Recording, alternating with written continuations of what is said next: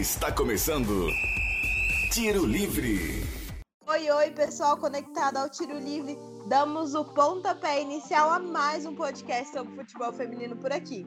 Isso mesmo, vamos falar do que a gente mais gosta, Brasileirão Feminino. Eu sou a Alana Lima e vou conduzir a nossa mesa redonda ao lado das craques, Aline Guerra e Itana Santos. Chega mais, meninas!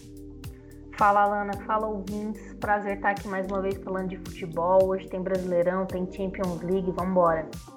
Oi, oi, oi, gente. Estamos de volta mais uma semana. Oh, hoje eu vou ficar quieta, não vou falar quem foi bem, quem foi mal, porque eu tô zicando demais todo mundo. Meu lado torcedora murchou esse fim de semana, então assim, só vou soltar informação, sem opiniões, sem polêmica, hein? A Itana está secando todas as jogadoras desse campeonato brasileiro, derrubando uma por uma. Esse é o objetivo dela. E o pior é que é sem querer. Sim. Se fosse querendo, eu não ia conseguir.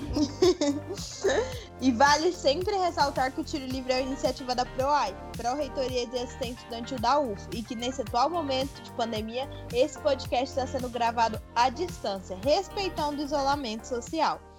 É isso aí. A Itana falou que vai comentar pouco e eu quero só ver a Aline que, que você acha?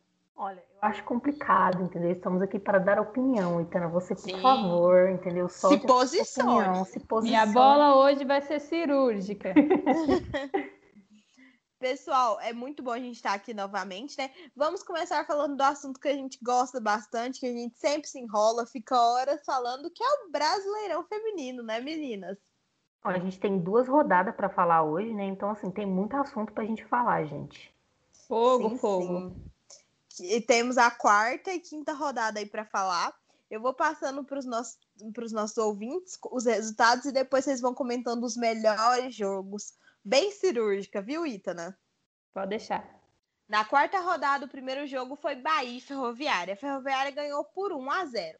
Real Brasília e Kinderman, que o Kinderman perdeu para as meninas do Real por 1 a 0. Cruzeiro e São José. As meninas do São José ganharam de 2 a 1.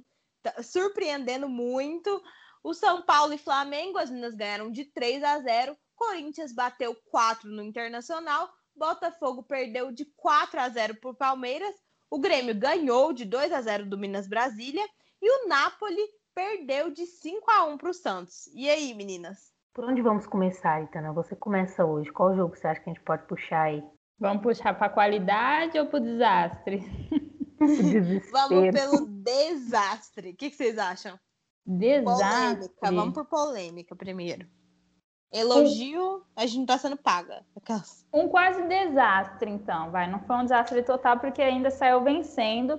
Mas eu acho que o jogo do Bahia e Ferroviária não foi um jogo bom. A Ferroviária ela tinha, ela tem mais qualidade, ela tem um elenco melhor e é a nossa atual campeã da Libertadores fez um jogo muito fraco com o Bahia, só conseguiu o seu único gol numa bola longa, não conseguia sair tocando, sabe? E mesmo que marcasse a saída do Bahia, não atrapalhava muito. O Bahia só não empatou ou conseguiu até a vitória, porque é um time muito de uma qualidade muito baixa, é, não consegue, por mais que consiga chegar no fundo do campo, não consegue criar nenhuma jogada de perigo. Nenhum jogo do Bahia você vê ele, eles criando um jogo de perigo. Realmente a Ferroviária ela vem pecando muito aí, inclusive essa quarta rodada, essa vitória para cima do Bahia muito sofrida, acabou eu acho que respingando na quinta rodada, né, que o Ferroviária acabou perdendo. Então assim, é, o Bahia é um time que está muito sem qualidade, é um time que tem ali uma zaga que tenta o seu melhor aí, o, o time é praticamente todo, todas as zagueiras jogando o jogo inteiro, tentando salvar o time o tempo inteiro, não tem criação, não tem finalização, time muito perdido, então realmente a Ferroviária é muito superior, é um elenco superior. Então esperava-se mais do time da Ferroviária e eu acho que pode uh, ligar aí uma luzinha amarela aí para a Ferroviária, porque é um campeonato muito rápido, né? A gente estava até comentando sobre isso, que se você começar a perder o nível, descer o nível e aí você vai se enrolando em resultados e aí depois no final, né? É desagradável. É isso aí. E o próximo jogo, meninas, vamos de, de sorte. Quem que tava com sorte? Ou melhor, boa preparação nessa rodada? Eu ia de sorte, porque boa preparação. Nossa, tá... a Itana ela fala que não vai levar processo hoje, mas não consegue, não consegue, gente. Não, é que assim, é, eu, no caso eu ia comentar sobre o Cruzeiro e São José. O Coitado, Cruzeiro não é que está dos mais preparados. São José, né? Coitadas. Não, o Cruzeiro não é que está dos mais preparados, mas aí foi um, um jogo crucial para eles verem se deslanchava, né? Elas começarem a jogar, sair alguma coisa aí. A gente tinha falado nos últimos podcasts, né, que o Cruzeiro não chegou no campeonato. Veio aí cheio de promessas, cheio de, de, de contratação nova, um pensamento de jogo diferente e, e nada, né? Não entregava em nenhum momento. E aí essa derrota para o São José, eu acho que né? Eu acho que deu uma acordada no time, porque o São José faz tudo, né? Como eu já disse nos últimos, nos últimos podcasts, e, e, e, surpreendeu. Não foi aquele jogo lá, né, de qualidade técnica que a gente que a gente espera ver, mas é uma vitória que surpreendeu. Não tem como falar um pouco aí de sorte e de incompetência do Cruzeiro em determinados hum. momentos também. É, o São José acho que virou o mestre da bola parada, então e, e, o principal, ele conseguiu fazer uma coisa assim de time grande e organizado, que é aproveitar os erros da outra equipe, né? O Cruzeiro nas saídas de bola teve erros e o São José foi crucial ali. Giovana estava jogando muito bem, pegava essas bolas, aí teve o gol da Fernanda e tal. E, e um, um, problema que eu vi na equipe do Cruzeiro, ele, o técnico teve a tentativa de colocar a Mariana Santos centralizada. Eu, particularmente, achei que perdeu a Mariana Santos pelo meio, porque o potencial dela era a velocidade e, e ela arrisca muito mais, né? Pelo meio, sempre a equipe fica mais congestionada, então ela não consegue soltar aqueles lances a longa distância, tentar chutar gol como ela fazia mais pela ponta. E nesse jogo contra o São José, colocou ela no meio e eu achei que ficou bem perdida. Sim, sim, mas é como a gente já falou, né? Eu acredito realmente que o São José está se mostrando aí no Brasileirão. Qual que é o próximo time a comentar, meninas, do próximo jogo? Olha, vamos falar aqui, assim, eu acho que a Itana concorda comigo que o melhor jogo dessa quarta rodada foi Internacional e Corinthians, né? É... Foi um jogo, é interessante porque o jogo ficou 4 a 0 pro, pro Corinthians, e apesar do que se especula com o placar desse, não foi lá um massacre, né? Mas o Internacional, na minha opinião, foi mal escalado, mal e, e entrou assim com a proposta de se defender, né? E especular chutão para frente o tempo todo. E no primeiro tempo teve chances, mas desperdiçou. O time está tendo muito problema com isso, é 30 chances para fazer um gol todo todo jogo. E aí no jogo contra o Corinthians se segurou bem no primeiro tempo mas aí no segundo tempo acabou cansando né, e desandou a tomar gol. 4 a, acabou ficando 4 a 0. Mas não foi um jogo ruim em termos táticos para o Internacional, porque eu acho que o time ele vai aprendendo com essas situações, a se posicionar em jogo. Porque um time que cria muito e que acaba perdendo oportunidade, esse tipo de resultado está sempre disposto a acontecer. Então, assim, eu acredito que foi um, um aprendizado, né? Vamos aí tentar aliviar um pouco esse resultado. Não, com certeza. Tanto que, que os gols só saíram no segundo tempo, né? O, seg o primeiro tempo foi muito parelho. É, o Corinthians chegava ao ataque, no, no, na, bem organizado, como a equipe se apresentava. E aquela a, a, defesa do Inter, né, as duas linhas de quatro bem próximas, dificultava muito a entrada, né? Por mais que o lado esquerdo do Corinthians muito forte, consegue penetrar bem as defesas, não entrava. E aí conseguia, às vezes, sair numa bola de contra-ataque o Inter, mas também não tinha é, a vantagem, né? Não conseguia chegar muito feroz ao gol, com muito perigo. É, e aí, como é o que a Aline falou, a questão da marcação, no segundo tempo você não aguenta, é, é um jogo de muita intensidade. E a equipe do Corinthians, é, analisando todas as outras equipes do campeonato, ela é uma das únicas que consegue manter a intensidade nos dois tempos e as mudanças da, na equipe auxiliam isso também. As meninas sempre entram e continuam mantendo a velocidade, o ímpeto de jogo, ou até às vezes acontece de no segundo tempo é, aumentar essa velocidade, essa intensidade, né? A, a, que a gente percebe mais porque são da outra equipe que não aguenta tanto. Então a preparação física do Corinthians é muito boa. Mas todos os gols só saíram no segundo tempo, que a equipe já estava bem cansada. E eu não achei que o ataque do Corinthians estava muito bem organizado. Eu achei a Jennifer bem afastada, não estava aparecendo tanto no meio como a gente estava acostumado, mas no segundo tempo conseguiram se organizar bem E a partir daí eu comecei a ver uma boa atuação da goleira Kemily. Ela tá, tá me agradando, assim, ela é uma boa goleira de saídas com bolas longas, é uma boa goleira é, na, na recomposição, na defesa. Acho que é um bom achado aí para a equipe do Corinthians que vai sofrer com a falta da Tainá Borges. Cuidado em Corinthians com o comentário da Itana para os próximos jogos agora, né, Aline? Os próximos jogos ali. A Itana pode go gorar um pouquinho ela. Gente, coitada, ela está traumatizada. Não vamos falar isso de Itana nesse momento. Itana, continua. Qual é o outro jogo que você quer comentar dessa rodada? Não, antes de rodar, gente, o, o, trauma esse fim de semana tá tão grande, porque assim, eu acompanho tanto, eu sou corintiana, acompanho as outras esportes também, né? Eu já tinha visto, o futsal tinha perdido, o basquete já tinha perdido majestoso. Aí me vem o feminino, falei, não, acho que no mínimo empate aqui, né? Perdeu também, e logo em seguida já começava o jogo do masculino, que acabou já na madrugada da segunda-feira. Falei, gente, chega de Corinthians para mim esse fim de semana. Mas o, torcedor próximo... sofre, minha gente. O torcedor Sim. sofre. É o que mais sofre. Próximo jogo que tivemos, São Paulo e Flamengo. Domínio tranquilo do São Paulo, né? 3 a 0 Golaço da Duda, que foi a minha escolha da rodada. O, o primeiro gol da Duda, que ela cobriu a goleira pelo lado esquerdo. Aquela bola cruzamento gol, sabe? Não sei o que, a minha amiga Aline tem a dizer sobre, mas aí é o esperado, né? O Flamengo simplesmente também se fecha, joga no seu campo defensivo, não cria nada, é um time um pouco mais fácil de, de golear. Gente, off, antes da Aline comentar, e assim, eu acho que pro torcedor de São Paulo é prazeroso ganhar. Mas agora, se ganhar no Flamengo, é duas vezes prazeroso, sabe? Mas é igual a Itana falou, esse time do Flamengo, infelizmente, não é um time muito bom. Não, tá, não vem mostrando muita coisa. E aí essa, essa vitória. O São Paulo bem jogou, jogou bem. Né? Esse jogo contra o Flamengo não foi um jogo ruim. Mas o time ele continuou com muita dificuldade para criar. Sabe? Então, assim, é, é, é, é difícil você ver o São Paulo com uma equipe forte que venha para construir algo mais do que isso, sabe? Mas é um time tranquilo, vem, não vem jogando muito mal, mas chega em determinados momentos que o time não consegue passar disso. Depois de ter Poderia levado estar gol, melhor, né? Poderia, igual tipo aquela derrota contra o Santos, né, que levou a virada. Então assim, o time joga tão certo momento e de repente ele para, ele entrava. Mas esse jogo contra, contra o Flamengo não foi ruim, não. Foi um jogo, foi até um jogo bom para o São Paulo, mas eu acredito que também devido à, falta de qualidade que o Flamengo vem mostrando nas últimas partidas também.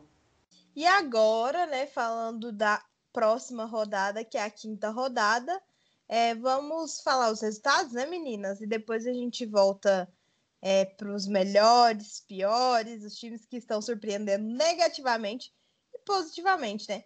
O Kinderman em São Paulo foi o primeiro jogo, jogo equilibrado, 1 a 1 Internacional e Ferroviária, 3 a 1 para o Inter. Minas, Brasília e Cruzeiro. Cruzeiro pegou as meninas por 3 a 1 Bahia e Flamengo. Flamengo conseguiu ganhar por 1 a 0 Santos e Corinthians. O Corinthians perdeu por 2 a 1 para o Santos. São José e Real Brasília. As meninas do São José perderam também para o Real Brasília de 1 a 0 Botafogo ganhou a primeira vez na no Brasileirão de 2021, do Napoli por 2 a 0 e o Palmeiras e Grêmio, que o Palmeiras goleou o Grêmio de 4 a 1 E aí, meninas, vamos começar com quem? Vamos falar de Inter Ferroviária, pode ser o primeiro jogo? Pode ser. É, as gurias coloradas jogaram muito nesse jogo. A Ferroviária veio com, com uma linha muito avançada e, e o Internacional ditou o ritmo de jogo o tempo todo. Inclusive um destaque aí para Juliana, que, que fez um dos gols do Internacional. E, e a Juliana, ela está sendo uma peça muito fundamental no time do Inter, não só pelo, pelos gols que marca, mas pela movimentação que ela consegue fazer na entrada da, da área e também no meio de campo. Então, é uma jogadora que está sendo muito importante para o Inter no começo, no começo, nesse começo de temporada. É, para mim, inclusive, foi um dos destaques da rodada. Não sei se é o destaque da rodada, mas um destaque da rodada. E, e foi como eu falei no, no jogo anterior, da, que a Ferroviária é, ganhou de 1 a 0 do Bahia, muito sofridinho na quarta, temporada, na quarta rodada. E aí, nessa quinta rodada, perdeu para o Internacional e perdeu feio. Não tem como falar que não perdeu feio, porque perdeu feio. O, a Ferroviária não conseguiu impor nenhum, nenhum tipo de jogo para o Internacional. Não conseguiu dominar a partida, não conseguiu decidir muito, não conseguiu criar muito. Então, assim, o Internacional ganhou e ganhou bem, o que é importante. Apesar de eu ainda achar, o processo vem, mas eu ainda achar que o Internacional ele é mal escalado às vezes. Então, assim, o time às vezes ele vem com, com uma muita muito volante, uma vontade, uma retranca muito pesada para cima, cima dos adversários. Então, assim, o Internacional segue, na minha opinião, mal escalado, mas fez um bom jogo contra a Ferroviária e conseguiu a vitória. Comentários de Itana Santos? Tranquilamente, esse jogo foi o melhor da rodada. Novamente, o placar não diz sobre o jogo, mas foi merecido 3 a 1 para o Inter. É, e poderia ter sido mais se não fosse a, a bendita linha do impedimento que salvou a Ferrinha. Vários, vários lances, em questão de, de 3, 3 5 minutos. Já, não, em questão de 5 minutos já tinha o, o Internacional já tinha três lances avançados de impedimento. E tanto que o gol da Juliana foi que essa jogada deu certo, né? Ela conseguiu sair juntinha da linha do impedimento estava é, na posição favorável, fez o gol à frente da, da, da, equipe da Ferrinha, né? Foi um jogo assim, Sochor e Aline Milene estavam super se movimentando, mas não davam resultados. Tinha o, a, a, Ferroviária conseguia sair, né? Porque o Inter pressionou bastante a saída de bola da Ferroviária nos, em alguns momentos, né? Porque questão de intensidade não aguenta o jogo todo.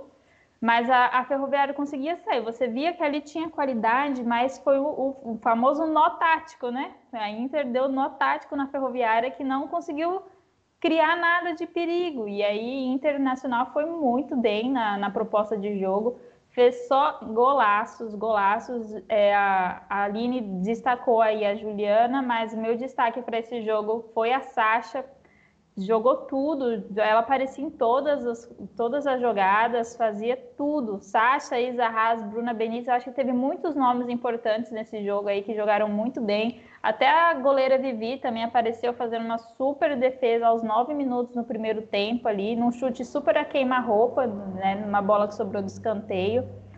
Assim, a, a equipe do Internacional veio super redondinha para esse jogo contra o Ferroviária.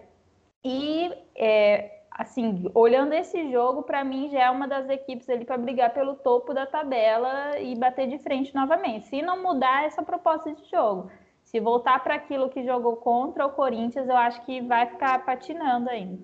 E o próximo jogo que a gente vai comentar, e aí, meninas, quem que vocês querem? Deixa eu só é, acrescentar mais uma coisa aqui do Inter que eu acabei de ver, e é uma coisa claro. que eu estava comentando também com a Aline.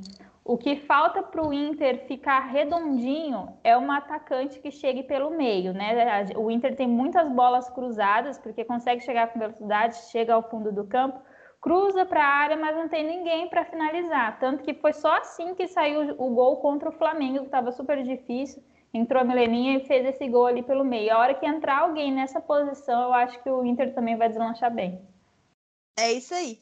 E a Aline, de próximo jogo, então, vamos falar agora do, do Minas, né? Contra o, o Minas Brasília contra o Cruzeiro, que o Cruzeiro venceu por 3 a 1 mas assim, um placar que não condiz nada ao jogo, não condiz ao Cruzeiro, né?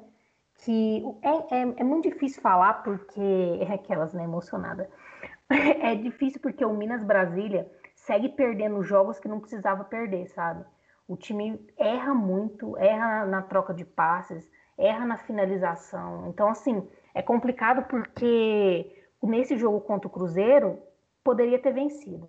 Então, assim, o Cruzeiro é um, é, é um time que continua errando muito, com, fazendo um destaque positivo para a Vanessinha. A Itana vem falando dela desde acho, dos primeiros podcasts. A Vanessinha joga muito.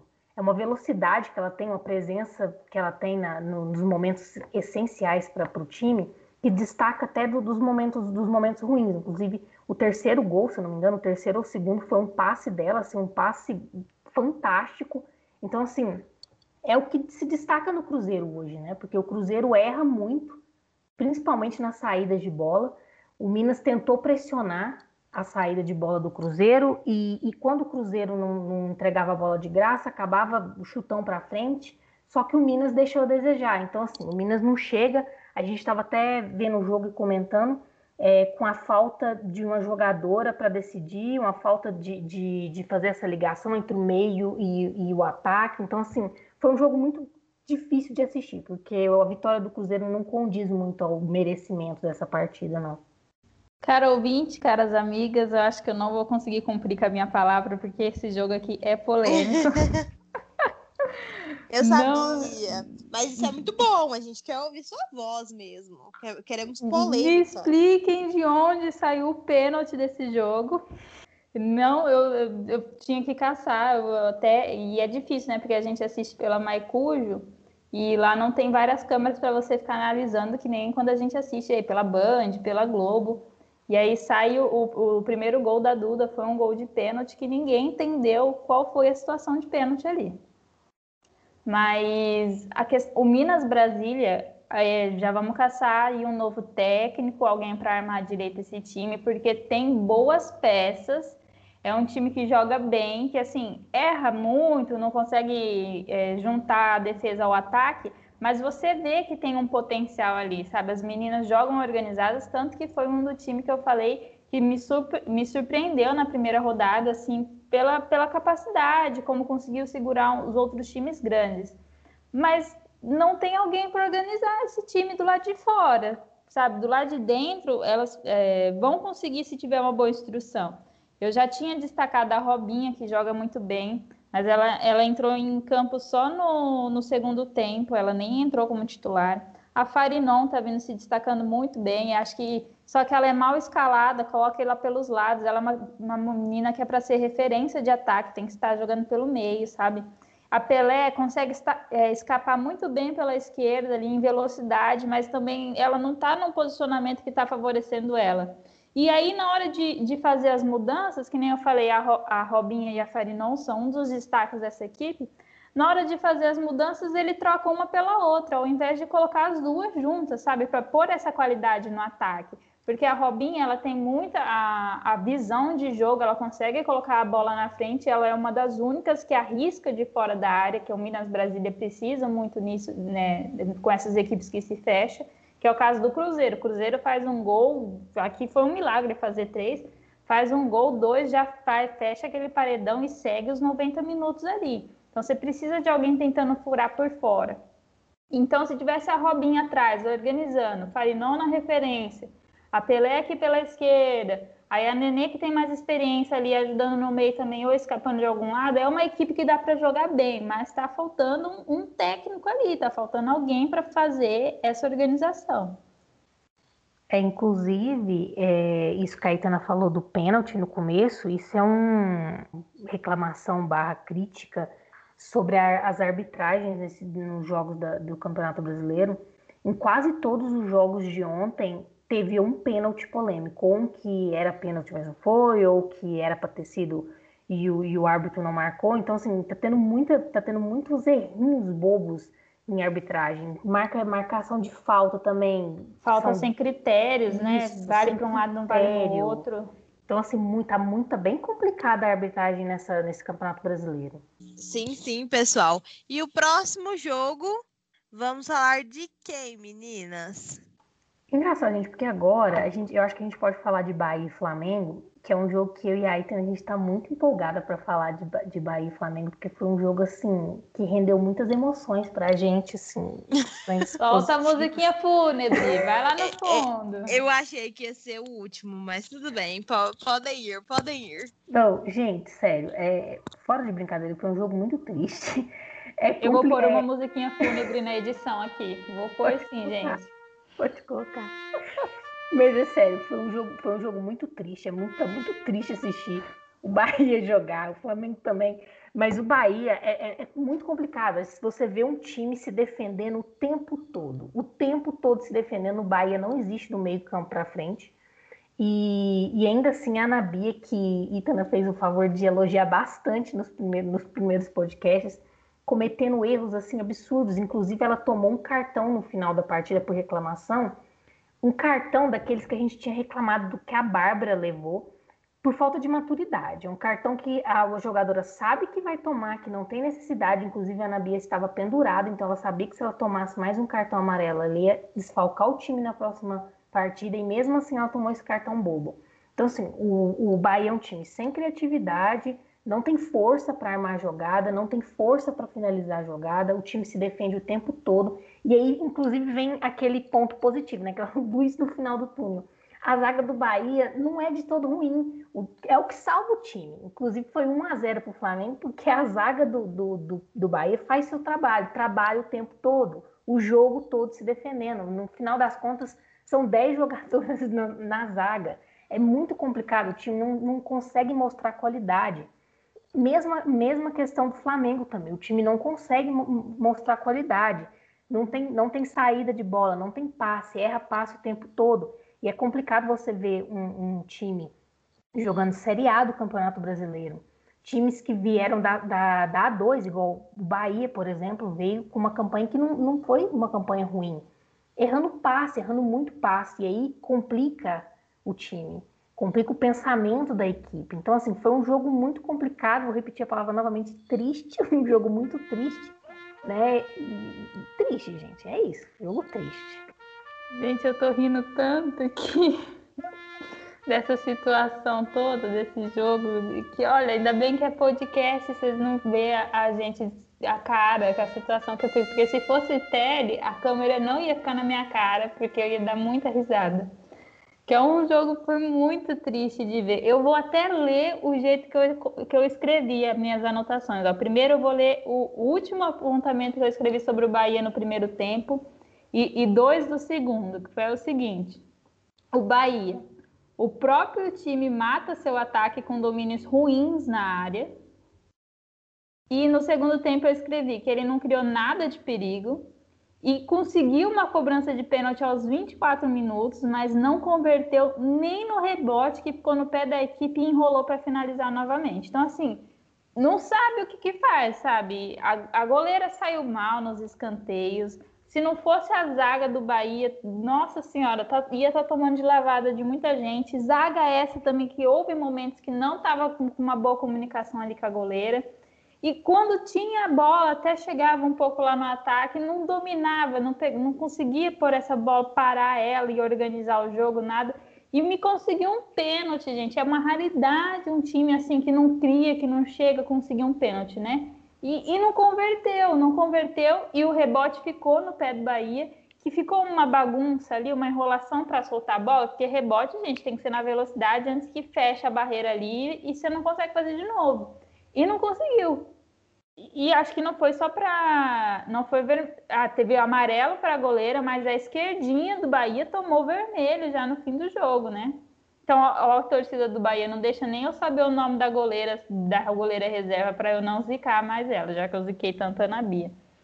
Agora eu vou ler o que eu escrevi sobre o Flamengo na, no segundo tempo. O Flamengo foi o seguinte, e lembrando que o Bahia e o Flamengo estavam nesse mesmo jogo.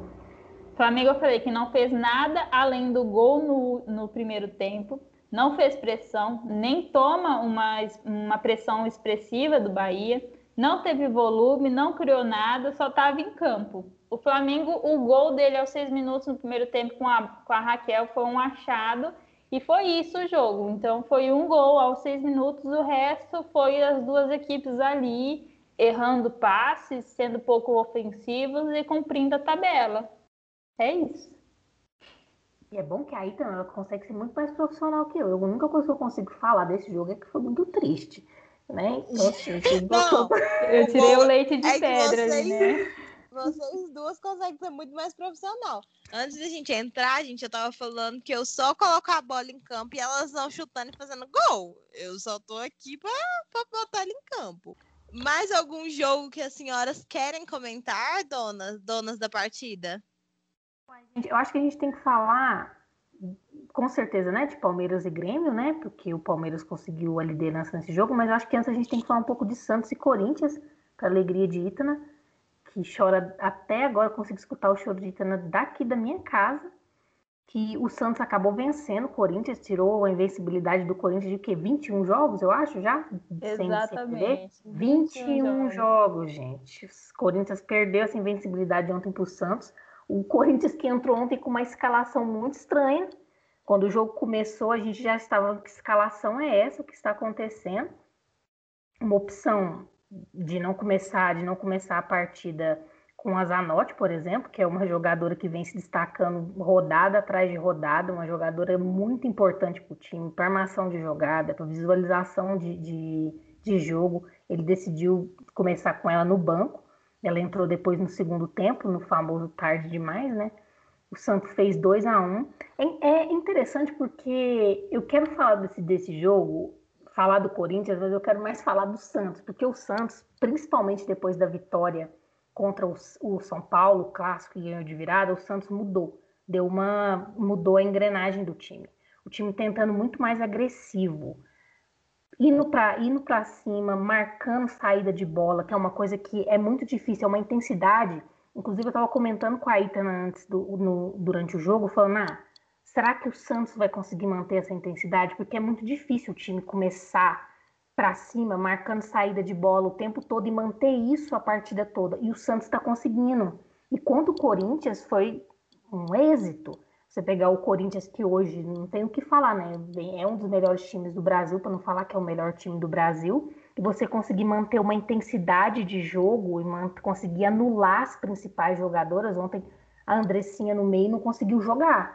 Então, se você anula as principais jogadoras, você vai para cima o tempo todo, e aí marca gol e segura a partida. Então, assim, na minha opinião, foi um, foi um excelente jogo do Santos. Eu acho que isso é, é, um, é uma postura de um time que quer crescer, que quer brigar. Isso aí, para mim, já é mérito da equipe. Agora vocês vão ver a versão Itana clubista corneteira. Não, mas é o Santos jogou muito bem mesmo, né? Eu vou começar por ele, pelo campeão da partida a, a, questão apertou muito bem a saída de bola. O meio-campo do Santos estava super difícil de passar, estava complicado. A Cristiane Lessa foi muito feliz na proposta de jogo dela. É, abafou bem a saída do Corinthians, é, chutou bem ao gol, tentou pegar a Kemily adiantada. Foi muito, muito bem feito o jogo do Santos. No segundo tempo, é, conseguiu manter a intensidade, mas eu achei que teve um momento assim que acabou recuando, mas como já estava com dois gols, né?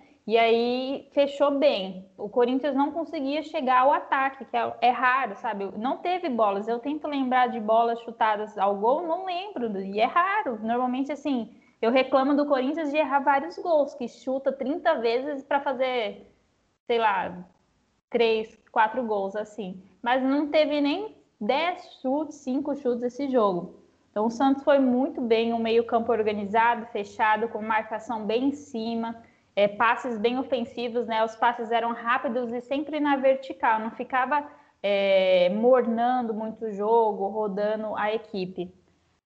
Agora, o Corinthians, amigos corintianos que me ouvirem, que acompanhem os, do, que acompanhem os dois times, o feminino e o masculino, eu confesso aqui que no domingo eu elogiei Mancini e critiquei Arthur Elias. Esse dia chegou.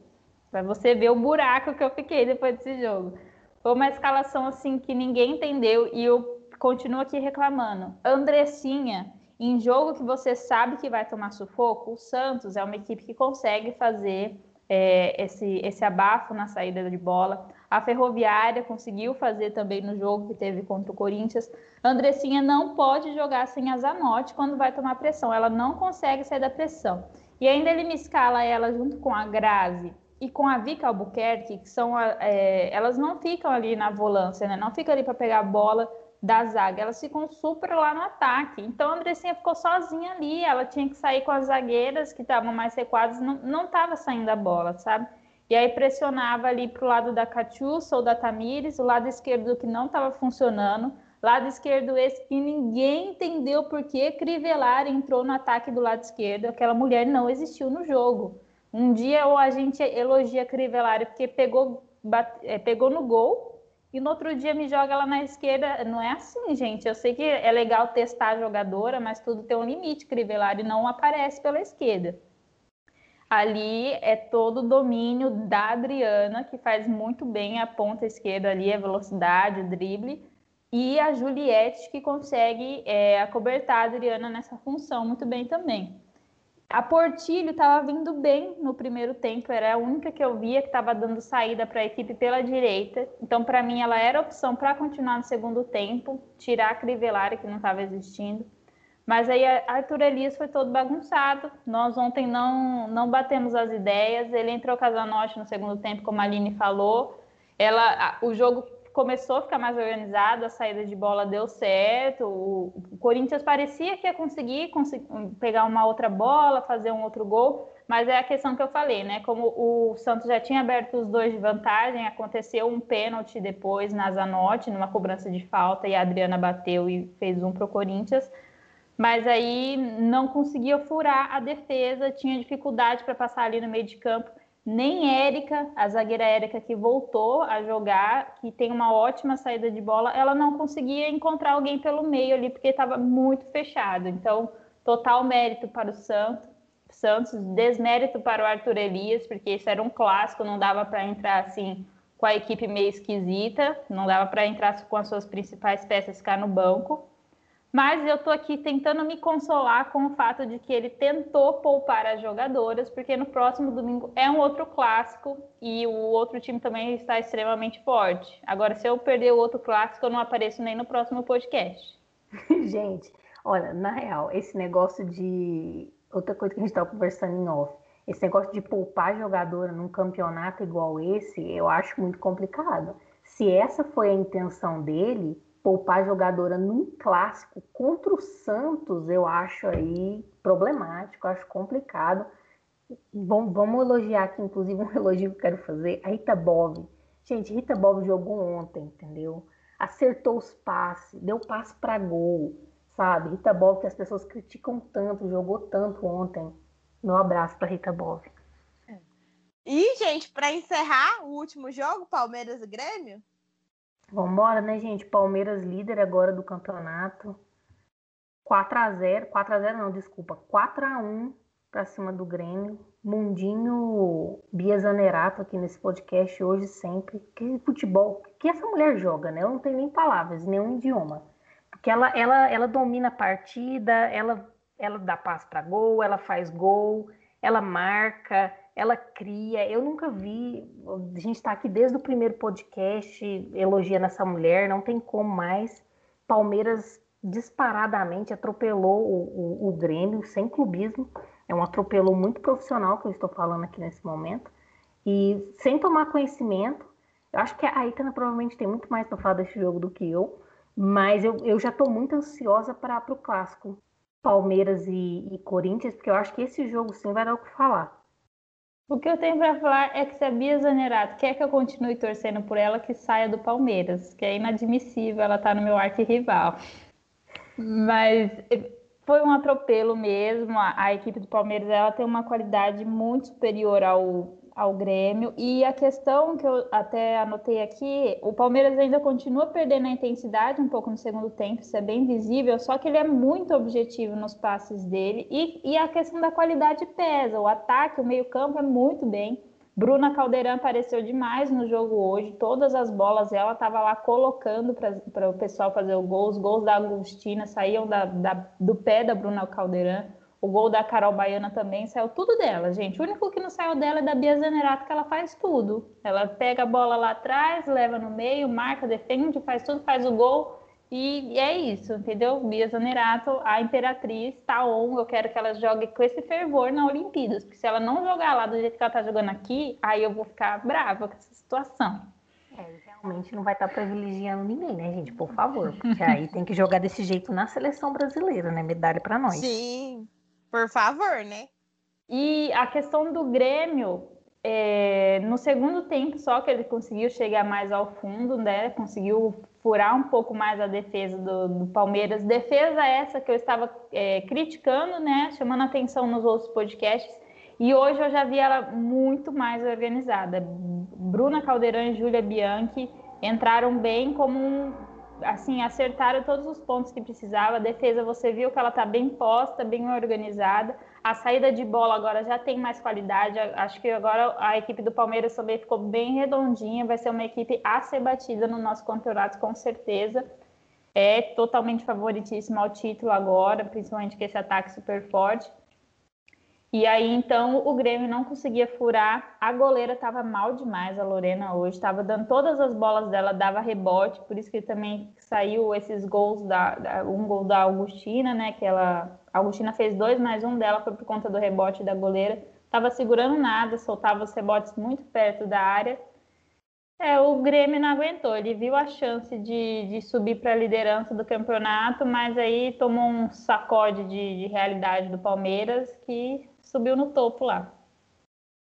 É isso aí, agora, né? Infelizmente, finalizando o Brasileirão, vamos falar de Champions, Aline? Vambora. Eu quase, eu quase cantei a música da Champions aqui, lembrando do Elder no último podcast, mas não vou pagar esse disco, Canta aí, canta aí. Não, gente, vamos, vamos guardar, né? Um pouco de dignidade para os próximos podcasts ainda. Mas, enfim, temos aí já a final da Champions, já está decidida, gente. Vai ser Chelsea contra Barcelona, como eu já tinha dito no podcast passado, foi minha aposta. No jogo de ida, o Barcelona venceu o Paris Saint-Germain por 2 a 1 Era o que era de se esperar, assim, apesar de que não foi com folga, como eu, por exemplo, apostava. O Barcelona teve dificuldades sim, só que aí brilhou a esteira de Liek Martins, a holandesa que finalmente voltou a aparecer pelo Barcelona, fez os dois, os dois gols da vitória do Barcelona. A Catoto fez o gol do Paris Saint-Germain.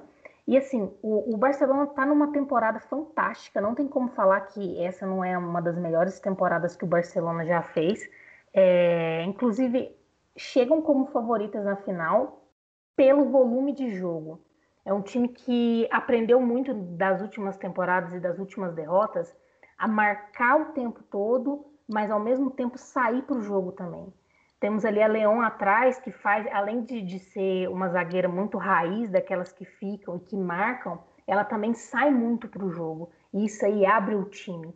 Então, assim, o Barcelona hoje chega com um dos melhores futebol jogados na, na Europa, está na final, vai enfrentar o Chelsea o Chelsea que venceu o Bayern 4 a 1 goleou o Bayern. É, e é muito legal ver esse time do Chelsea na final, porque é uma equipe muito estrela, tem muita jogadora boa nesse time. É, uma delas, inclusive, é a Pernille Harder, que fez o, o, o quarto gol. É, na minha humilde opinião, uma das melhores jogadoras do mundo, merecia ter ganhado o prêmio de melhor jogadora da Europa o ano passado, acabou perdendo para Lucy Bronze mas a dinamarquesa joga demais, tem uma presença de área que não é qualquer jogadora no mundo que tem. É, foi um jogo, foi um jogo não tão fácil para o Chelsea, apesar do placar de 4 a 1 foi um jogo que não foi muito fácil, é, mas elas, elas se mostraram presente o Chelsea. Eu acho que o que faltou no, no primeiro jogo, porque se elas tivessem jogado no primeiro jogo de uma maneira mais eficaz, não teria ter tido o sufoco que foi esse segundo jogo. E uma coisa interessante sobre essa final, a treinadora do, do Chelsea, a Emma Hyers, ela é a primeira técnica mulher finalista da Champions desde 2009. Então vai ser muito legal ver isso, a primeira mulher na final da Champions pode ser campeão. Eu, inclusive, apesar de todo o favoritismo do Barcelona, o futebol que o Barcelona está jogando, eu aposto no Chelsea. Eu acho que o Chelsea tem equipe, tem elenco para levar esse título. Primeiro seria o primeiro título da equipe inglesa na Champions League. A final, só lembrando, a final é no dia 16 do 5, tá, gente? Vai ser às 4 horas da tarde, horário de, de Brasília. Eu acredito que vai ter transmissão pela ESPN, mas não sei. Vamos esperar para ver. Tô torcendo pro Barça, hein, Aline? Fights. Mas é, é, o que eu, te, eu comentei, né? Entre o Barça e o Chelsea, eu acho que o que vai mandar é a questão intensidade, porque pelo menos com, com o jogo do PSG e o Barcelona, a intensidade foi o jogo inteiro né? É, por questão do placar que estava apertado, por mais que o outro jogo também o placar era apertado, mas aquele lado, o lado direito do Barcelona, que é é um negócio assim, muita velocidade ali, você tem que segurar muito bem, é um contra-ataque muito bem, e do lado esquerdo vai ter a Martins ou a Mariona, né? Então, é, é potência total. No caso é do Chelsea, no caso do Chelsea é organizado, dominou bem o jogo mesmo. É, eu cheguei a achar que o Bayern ia conseguir dar uma arrancadinha no momento lá, mas o final ficou desesperador para o Bayern, né? É, o 3 a 2 ia, ia dar certo para eles, mas acabou que não aconteceu. Só que o Bayern cai, no, o, o, perdão, o Chelsea cai no segundo tempo, né? A intensidade dele caiu bastante, por só, é, deu, deu muito bom aquela bola parada no final para matar o jogo. E depois, como a goleira já tinha subido já, né, para tentar fazer alguma coisa lá para a área e deixou o gol aberto, acabou saindo no quarto. Mas é jogão, gente, é esperança de jogão e vai vencer o detalhe. Sim, e interessante isso que você falou, porque realmente o Barcelona é um time muito intenso o jogo todo. E o Chelsea ele tem essa essa é, costuma cair um pouco a intensidade, principalmente no segundo tempo. Então, se elas não souberem lidar com isso bem, provavelmente o Barcelona vai sair em vantagem. Mas sei lá, minha aposta é no Chelsea. Vamos ver o que vai rolar. Como eu apostei no Barcelona, capaz de eu ter zicado também, né? Então vamos lá. Meu Deus do céu. é, pois é, agora a gente tá até com medo do Barça, né? no ir. Mas assim, para mim, eu acho que, né, então na final são dois timões, o que o que ganhou, eu tô feliz. É isso. Aí chegamos ao fim de mais um podcast sobre futebol feminino aqui no Tiro Livre. E convidando vocês a ouvir os próximos, acompanhar e seguir a gente no Spotify, no Instagram, arroba Tiro Livre UFO.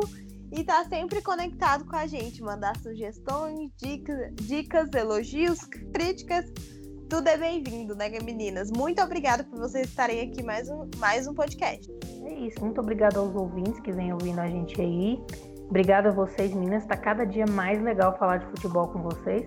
Vamos ficar de olho, que a sexta, a sexta rodada do Campeonato Brasileiro agora, né? Nesse sábado e domingo. Que aí semana que vem a gente volta falando mais sobre futebol. Um descanso, né, gente? Porque a gente tava vindo de rodadas aí quarta, quinta, sábado, domingo. E aí essa semana é só o domingo, né? Vai ter, todo mundo tem semana cheia aí. Uns para descansar, outros para treinarem mais. Como Sim já ficou de aviso, acompanha a gente pelas redes sociais, porque por lá a gente sempre solta no fim da rodada é, as nossas opiniões, né? Quem é melhor disso, quem foi melhor daquilo.